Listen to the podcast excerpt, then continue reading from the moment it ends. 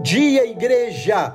A paz do Senhor! Estamos caminhando para concluir esta série de reflexões sobre as nossas superações em meio às adversidades. Objetivamente, empatia é a capacidade de sentir a dor do outro, experimentando os sentimentos e as emoções de forma objetiva e racional, levando as pessoas a ajudarem umas às outras. Não é um comportamento fácil, sobretudo quando se enfrenta adversidades. Mais uma vez, Paulo, no meio de uma dor, uma batalha, ensina como superar. Atente para o que Paulo declara em Filipenses, capítulo 2, versos 24 em diante.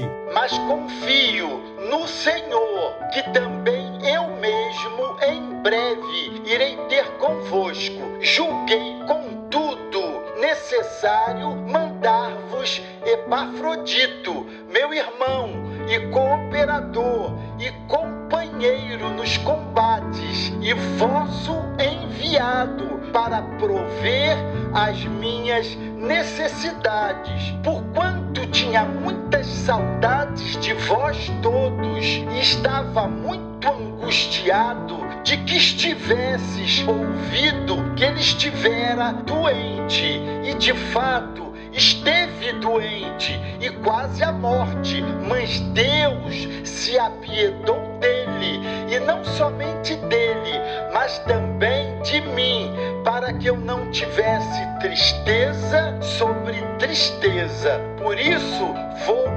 enviei mais depressa, para que, vendo outra vez, vos regozijeis e eu tenha menos tristeza. Recebei-o, pois, no Senhor com toda alegria e tende-o em honra, porque pela obra de Cristo chegou até bem próximo da morte, não fazendo caso da vida para suprir para comigo a falta vosso serviço. É impressionante como alguém que estava preso é capaz de se preocupar com o outro e com uma igreja. Isso, amados, é em empatia. Ao enfrentar uma adversidade, lembre-se que outros estão, nesse exato momento,